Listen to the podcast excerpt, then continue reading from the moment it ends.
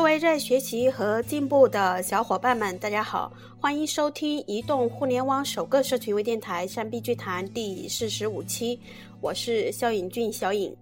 今天我为大家带来的案例是“假热闹不如聚人气”，如何用给予做促销？有一些关于店铺促销的书会告诉你，促销要花很多的钱，你要准备很多的礼品，否则就没有互动。你要多安排一些人，否则现场忙不过来；甚至还要你请一些演员来表演，否则不够热闹。但始终都没有告诉你销售额能够增加多少。他们会说不一定，看你的运气。同样的钱换一种思路就能提高十倍的效益，同样的效益换一种方式就能降低十倍的成本。理解这些促销的本质，才是最根本的内功。有一家街区的皮鞋折扣店，天天用大喇叭广播：“本店清仓，名牌皮鞋只需三十元。”声音很大，很刺耳，让每次路过的顾客一听到这个声音，都恨不得这家店赶紧关门倒闭，哪里还有心情去购买？不出所料，这家店仅开了两个月就关门了，不是把清仓货卖完了，而是负担不起房租。那是社区街道，又不是火车站，肯定会失败的。其实，只要你的促销是从给予的角度出发，不是搞联欢会，你就能花很少的钱天天促销，甚至不用花钱。下面就给大家分享两个低成本促销的案例。第一个案例是母婴店，有一个老板开了一家母婴店，几乎没有做过什么促销，都是坐等顾客上门。后来，他花了几百块钱买了一台摇摇车，放在店门口，写上“免费摇摇车，常带宝宝来玩吧”。由于摇摇车在其他地方都是收费，而这边是免费的，所以吸引了很多妈妈带小孩来玩。而就是因为这小小的给予，让他当月的业绩几乎翻倍。后来他又买了两台摇摇车，又增加了另外的一些免费宣传幼教等知识的服务。不到三个月的时间，他的店成了当地生意最好的母婴店。只要你经常向顾客询问意见，你就会发现他们的需求、麻烦和问题，看看能不能从中找到不用花大钱的解决方法，最后提供给顾客，你就能获得生意的非凡扩展。大部分店铺老板的另外一个错误观念是，促销只能在节假日进行，认为在其他时间促销会亏本。这个错误的观念的前提是因为，花大钱的促销一定要吸引足够多的顾客购买，否则肯定是亏本的。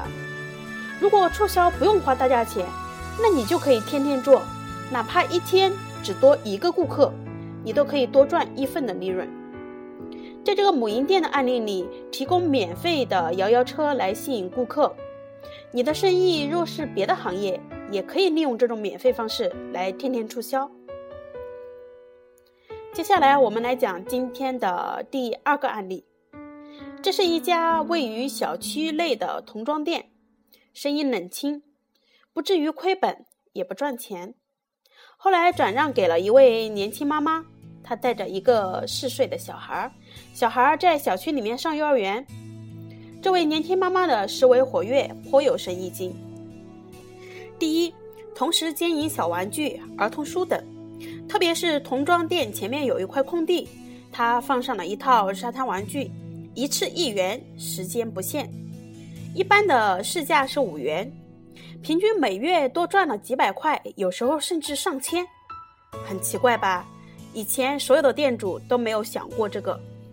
第二，与小区里的幼儿园联系，免费为幼儿园一些园内小比赛提供奖品，都是一些小图书、小玩具、童装，价值高，但价格很低，省钱办大事儿。第三，因为自己的小孩也在幼儿园上学，跟很多妈妈成为了朋友，有时候顺便搞搞聚会、外出活动等等。这可都是货真价实的潜在金贵客户啊！第四，免费提供热水。小区比较大，有儿童滑梯等一些社区设施，周边也有不少家长常带小孩过来玩。小孩子爱玩，经常出汗，家长一般都会带着水壶，但也有很多家长常常忘记带或者嫌麻烦没有带。加上水壶带的热水很快就会变成凉水，小孩喝的水也就成了一个小小的问题。店主就在门口挂了一一张大的宣传牌：千万不要给宝宝喝冷水，这里提供免费热水。女店主还有一些其他的生意经，比如从网络上下载儿童教育动画片，放在 U 盘里免费借给妈妈们。还有十元一大包的气球，常常免费送给小孩子等等。你可能没有想到，经过这些调整后，新店主赚的钱竟然是以前店主的三倍还要多。